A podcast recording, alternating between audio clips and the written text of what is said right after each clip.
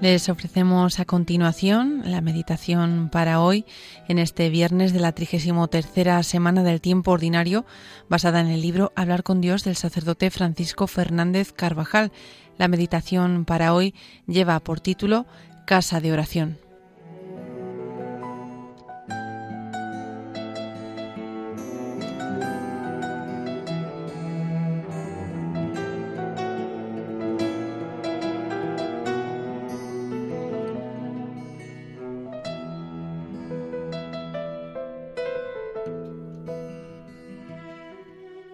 Una de las lecturas previstas para la misa de hoy nos narra un pasaje del libro de los Macabeos, cuando Judas y sus hermanos, después de vencer a los enemigos, decidieron purificar y renovar el santuario del Señor, que había sido profanado por los gentiles y por quienes no habían permanecido fieles a la fe de sus mayores.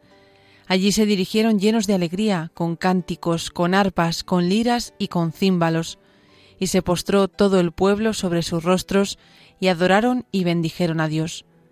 Celebraron durante ocho días la dedicación del altar y ofrecieron con gran júbilo holocaustos y sacrificios de acción de gracias y de alabanza.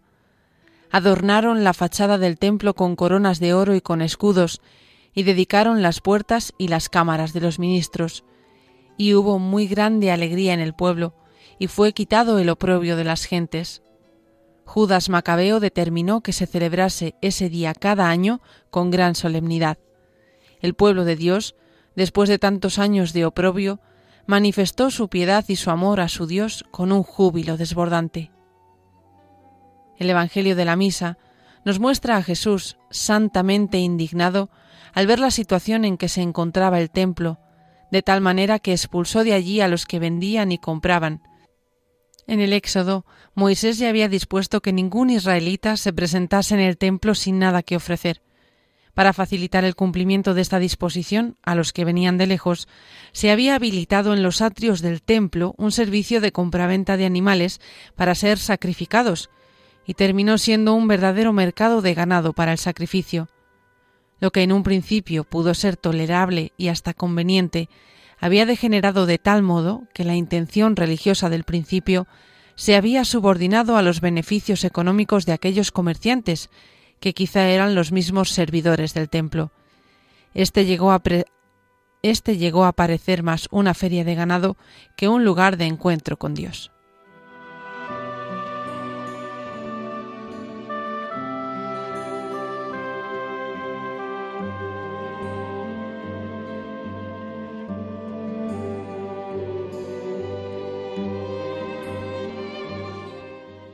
El Señor, movido por el celo de la casa de su Padre, por una piedad que nacía de lo más hondo de su corazón, no pudo soportar aquel deplorable espectáculo y los arrojó a todos de allí, con sus mesas y sus ganados.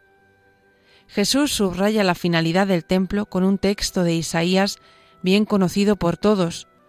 Mi casa será casa de oración. Y añadió, Pero vosotros habéis hecho de ella una cueva de ladrones quiso el Señor inculcar a todos cuál debía ser el respeto y la compostura que se debía manifestar en el templo por su carácter sagrado. ¿Cómo habrá de ser nuestro respeto y devoción en el templo cristiano, en las iglesias, donde se celebra el sacrificio eucarístico y donde Jesucristo, Dios y hombre, está realmente presente en el sagrario? Hay una urbanidad de la piedad, apréndela. Dan pena esos hombres piadosos que no saben asistir a misa aunque la oigan a diario, ni santiguarse, hacen unos raros garabatos llenos de precipitación, ni hincar la rodilla ante el sagrario, sus genuflexiones ridículas parecen una burla, ni inclinar reverentemente la cabeza ante una imagen de la Señora.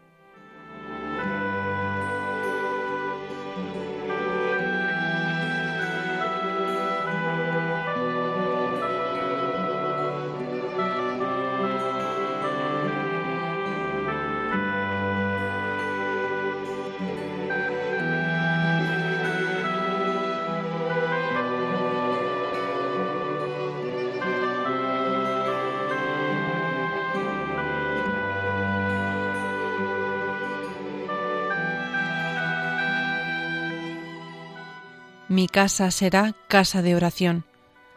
Qué claridad tiene la expresión que designa el templo como la casa de Dios. Como tal, hemos de tenerla. A ella hemos de acudir con amor, con alegría y también con un gran respeto, como conviene al lugar donde está esperándonos el mismo Dios. Con frecuencia tenemos noticia o asistimos a actos y ceremonias de la vida política, académica, deportiva, una recepción, un desfile, unas Olimpiadas, y se advierte enseguida que el protocolo y una cierta solemnidad no son superfluos. Estos detalles, a veces mínimos, las precedencias, el modo de vestir, el ritmo pausado de andar, entran por los ojos y dan al acto una buena parte de su valor y de su ser. También entre las personas, el cariño se demuestra en pequeños pormenores, en atenciones y cuidados.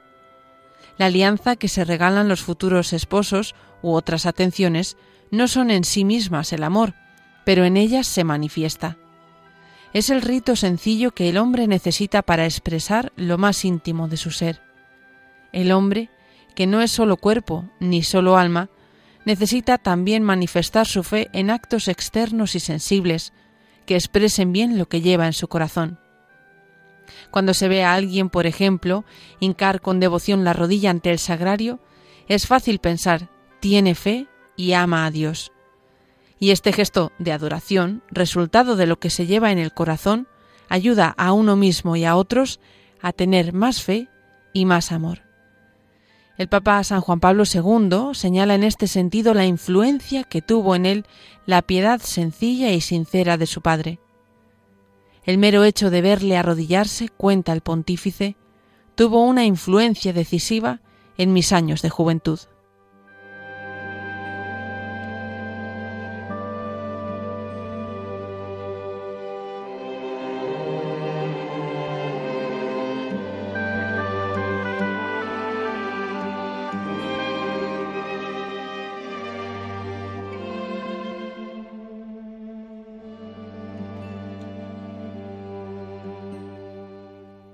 El incienso, las inclinaciones y genuflexiones, el tono de voz adecuado en las ceremonias, la dignidad de la música sacra, de los ornamentos y objetos sagrados, el trato y decoro de estos elementos del culto, su limpieza y cuidado, han sido siempre la manifestación de un pueblo creyente. El mismo esplendor de los materiales litúrgicos facilita la comprensión de que se trata, ante todo, de un homenaje a Dios. Cuando se observa de cerca alguna de las custodias de la orfebrería de los siglos XVI y XVII, se nota cómo casi siempre el arte se hace más rico y precioso conforme se acerca al lugar que ocupará la hostia consagrada. A veces desciende a pormenores que apenas se notan a poca distancia. El arte mejor se ha puesto donde sólo Dios, se diría, puede apreciarlo. Este cuidado, hasta en lo más pequeño, ayuda poderosamente a reconocer la presencia del propio Dios. Al Señor tampoco le es indiferente el que vayamos a saludarle lo primero al entrar en una iglesia, o el empeño por llegar puntuales a la Santa Misa, mejor unos minutos antes de que comience, la genuflexión bien hecha delante de Él, presente en el sagrario, las posturas o el recogimiento que guardamos en su presencia. ¿Es para nosotros el templo el lugar donde damos culto a Dios, donde le encontramos con una presencia verdadera, real y substancial?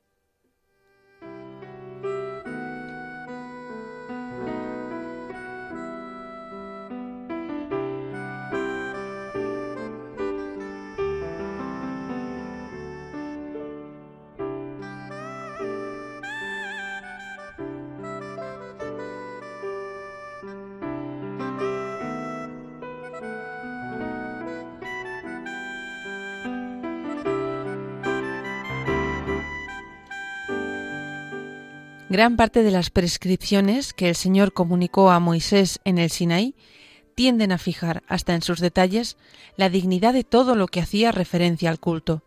Así, señala cómo ha de construirse el tabernáculo, el arca, los utensilios, el altar, las vestiduras sacerdotales, cómo han de ser las víctimas que se ofrezcan, qué fiestas deben guardarse, qué tribu y qué personas han de ejercer las funciones sacerdotales, Todas estas indicaciones muestran que las cosas sagradas están unidas de una manera especial a la santidad divina. Con ellas, el Señor hace valer la plenitud de sus derechos. En aquel pueblo, tentado tan frecuentemente por los ritos paganos, Dios trató siempre de infundir un profundo respeto por lo sagrado. Jesucristo subrayó esa enseñanza con un espíritu nuevo. Precisamente el celo por la casa de Dios, por su honor y su gloria, constituye una enseñanza central del Mesías que Cristo realiza al arrojar enérgicamente a los mercaderes del templo, y en su predicación insistirá en el respeto con que deben tratarse los dones divinos, en ocasiones con palabras muy fuertes. No deis a los perros las cosas santas, no echéis vuestras perlas a los cerdos.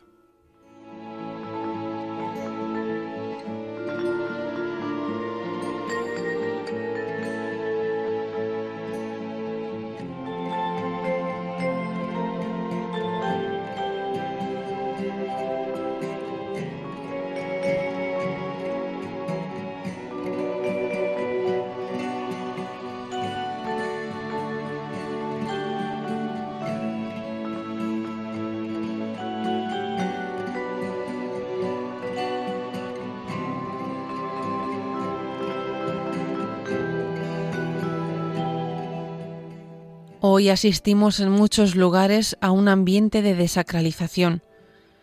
En esas actitudes nace una concepción atea de la persona, para la cual el sentido religioso que la naturaleza ha infundido en los hombres ha de ser considerado como pura ficción o imaginación, y que debe, por tanto, arrancarse totalmente de los espíritus por ser contraria absolutamente al carácter de nuestra época y al progreso de la civilización. A la vez, vemos cómo crecen, incluso entre personas que se llaman cultas, las prácticas adivinatorias, el culto desordenado y enfermizo a la estadística, a la planificación. La incredulidad sale por todas partes. Y es que, en lo íntimo de su conciencia, el hombre atisba la existencia de alguien que rige el universo y que no es alcanzable por la ciencia. No tienen fe, pero tienen supersticiones.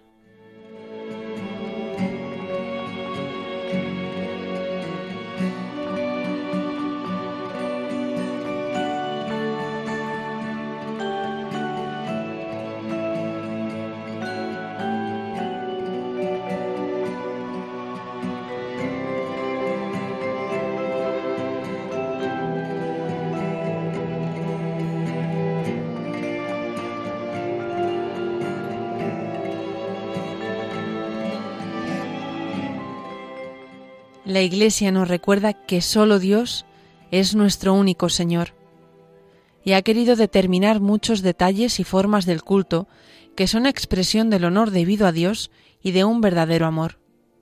No solo enseña que la Santa Misa es el centro de toda la Iglesia y de la vida de cada cristiano y ha determinado su liturgia. Ha querido además que nuestras iglesias sean verdaderas casas de oración, ha dispuesto que los templos estén abiertos en las horas convenientes para que los fieles puedan fácilmente orar ante el Santísimo Sacramento. Ha señalado lo que ha sido práctica constante a través de los siglos. El sagrario ha de ser sólido, ha de estar en lugar destacado y a la vez recogido, para que los cristianos puedan honrar al Santísimo Sacramento también con culto privado.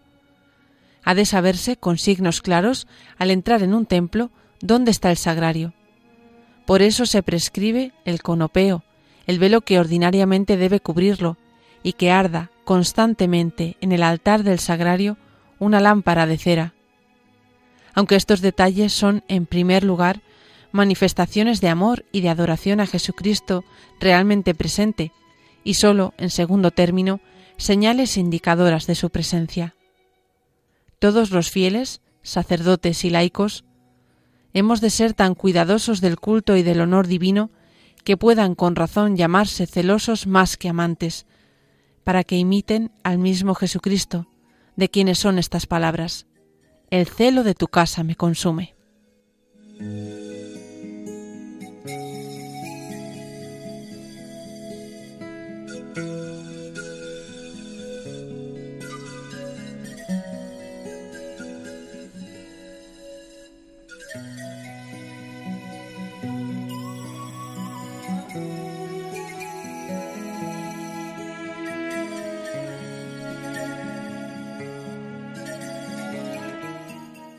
Y así concluye, queridos oyentes, esta meditación que les hemos ofrecido en el día de hoy, en este viernes de la trigésimo tercera semana del tiempo ordinario, con el título Casa de Oración, basado en el libro Hablar con Dios del sacerdote Francisco Fernández Carvajal.